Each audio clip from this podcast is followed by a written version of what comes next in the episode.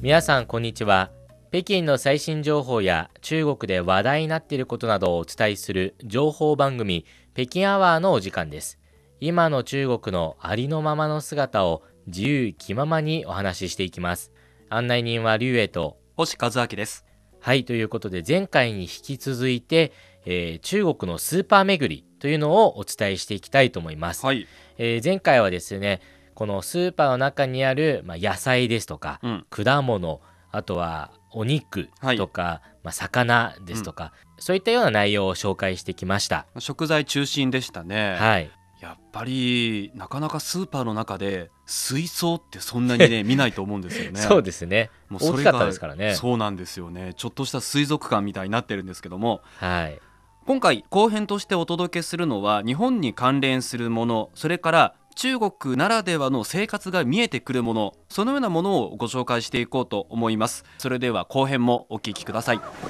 はいということで私たちまたスーパーにやってきました、前回に続いてねスーパーからお送りしてますけれども、はい、前回はまあ主に食品ということに焦点を当てて、いろんな食品などについて紹介してきました、はいで今回はまあ日用品巡りということで、どういったような、まあ、面白い日用品、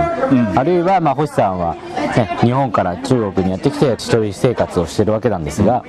その生活する上で面白いなって思ったものを皆さんにお届けしていきたいと思います、ということで早速ですが私たち今この日用品のコーナーに来てるんですが、もうなんといってもまずはこの、ね、鍋とかを売るコーナーなんですが 早速ね面白いですね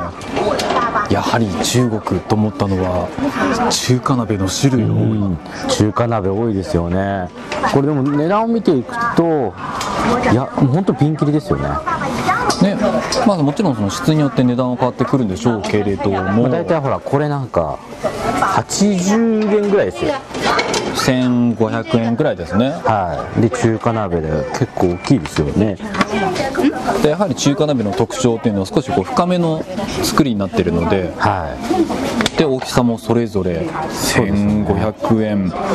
でもちろんだんだん大きくなってくると値段もね変わってきてますねそうですねでその反対側見るとこっちは比較的高いですねもう大体、えー、500元とかだってこれはティファールですものあそうそうですかでもティファールって結構中国でも使ってる人いるんですああねいるんじゃないですかねちょっとおしゃれなものになると値段も上がるっていうことですよね、さあ今また移動してますけどあまだ中華鍋があるんだここすごいですねだいたい5メートルくらいにわたってずらーっとね中華鍋が並んでますねで目の前では中華鍋を買おうと今ね触ってる方もいますねあこっちどうですか蒸し器ですね蒸し器蒸し器も大体まあ200元とか、うん大きいですよねこれ3段あって200元ですよねまあ、大体だから3段あって4 4000円しないぐらいですぐよねらいですねへーま蒸し器もねやはり中国の中だと特になマントウとかそうですねの蒸すものいっぱいありますから多いですそれも種類がたくさんあるあじゃあもうちょっと歩いて他のものも探してみましょう、あこれどうですかあらあらあらあらあらこれは魔法瓶その職場でもよく見かけるしありますね外に出かけた時もね持ってる人見ますねうちの職場の魔法瓶これじゃないですかねあそれか似てますよね多分このタイプですよねそのお湯を入れてちゃんと保温できるもはいのですけど、もう何にも他の機能が一切ないというね無駄な機能がないっていうで結構持ってる人みんな大きいもの持ってます大きいよですねねだから私たちの前にあるのもこれねにリ3 0ンチくらいの高さがあ2リるッんトルでですすけよどねだから2リットル分ですよねお湯2リット ルまあ持ち運べるようにというか保管できるようにってことですよねで一番安いやつですと、まあ、70元ですよね、まさにこれがそれで100元のものがあって、まあ、この中で一番高いものっていうと、まあ、136元のこういうのあこれは取っ手のところに、まあ蓋が開閉できるようになってるんですねはいだからワンタッチでこれがやっぱ高い理由じゃないですかねでこれって結構中国の大学生とかありますね寮にね持って買るい人ま多いしでたすよねうん私も買いましたやっぱりその大学生にとった必需品なんですねそうですねうんまあ、ラーメン作る時とかお茶飲む時とか、いろいろ必要になってくるんですね夜になったらないですからねお湯がもう大切ですもんお湯を常に確保しておかなければいけないあの量が禁止なんですよあお湯を沸かすの沸がかすのが火事の原因とかになったりするじゃないですかあーなので量はそういう加熱式の家電製品って全部ダメなんですよだからみんな給湯器からお湯を入れて、はいもう持てるだけ持って確保しとこうとそうなんですよ、だから2リットルは必要ってことですねそうなんですよねなるほどねでその隣を見ていくとこれは、まあ、プラスチック製のタンブラーっていうんですかね、まあはい水筒のようなものなんですけれどもこれも結構並んでるのででその隣を見るとこれはもう普通の水筒ですよねそうですねこれはもう完全にあの保温性が高い水筒ですね全部水筒ですよここね、今その私たちいるところもう10メートルくらいにわたってずーっと全部これ、ね、水筒とか魔法瓶とか、ポット関係、こんなにあるんですねこんなにあるってことはこれだけ需要があるしみんな必要ってことですよあねそうですよねやっぱどうしてもね中国の人はあのお湯とかん白湯とか好きなので、特に寒い季節になると、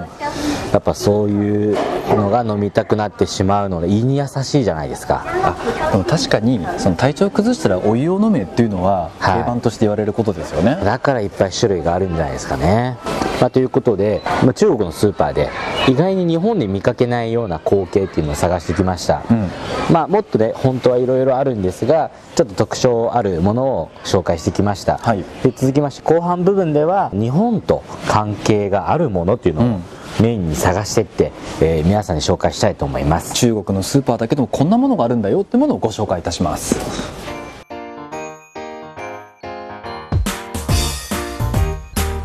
お聞きの放送は北京放送中国国際放送局です。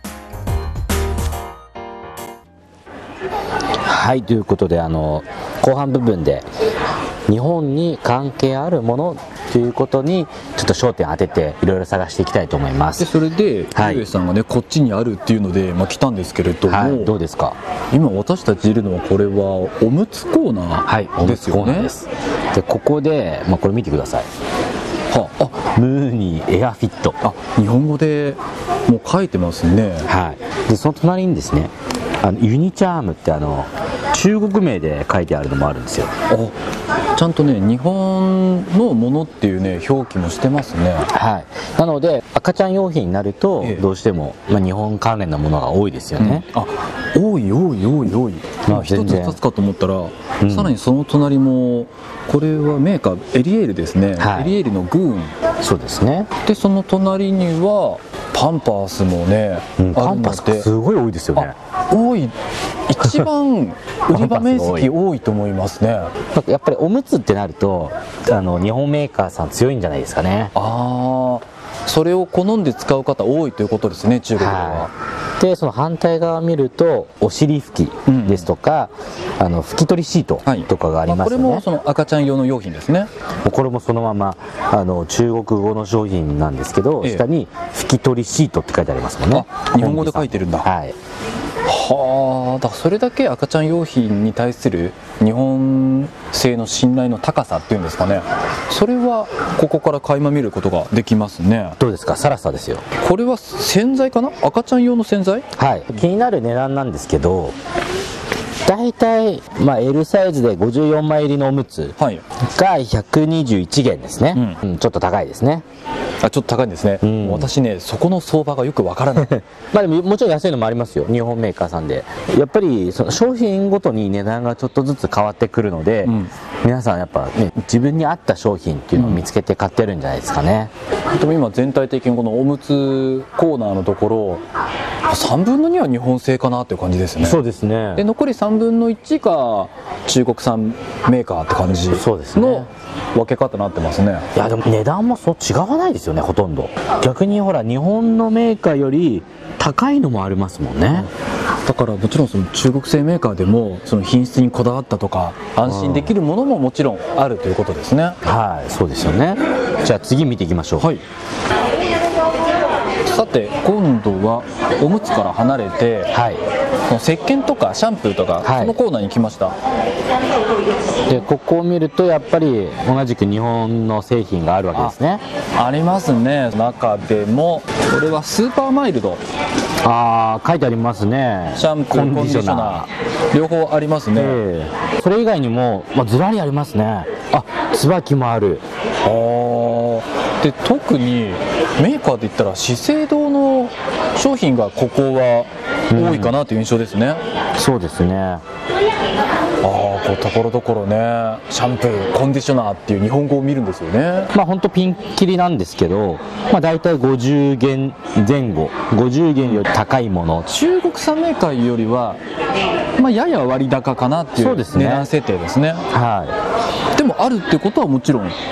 人気あるってことですかいら普通に歩いてきてこうシャンプーコーナーをすぐ曲がったら、もうすぐじゃないですか一番ね目につく場所うにん日本製品置いてるんですよね、やっぱり買う人が多いってことなんですかね。っていうことで、あのやっぱりこういう日用品、例えばこの、まあ、シャンプーですとか、うんこういうものに関しても、やっぱり日本の商品がところどころ見ることができるっていうことですよね。うん、だから中国の生活の中にも日本製品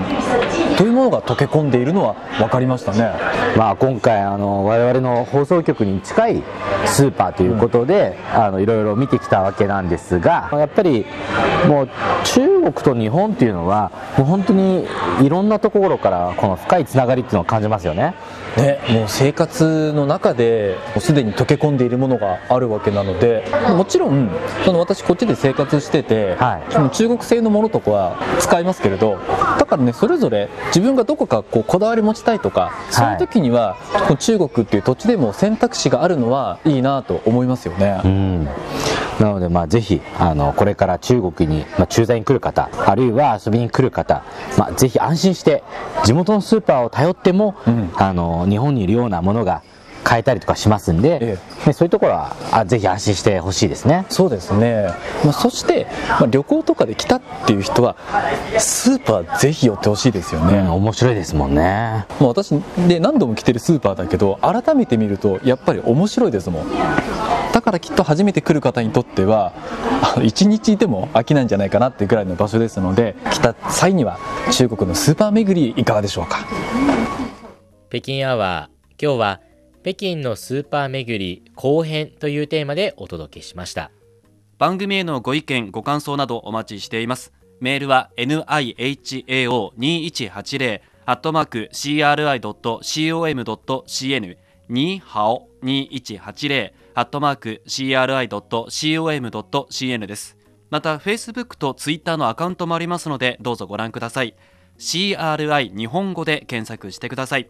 それでは次回の北京アワーもどうぞお楽しみに我们下次节目再见さようなら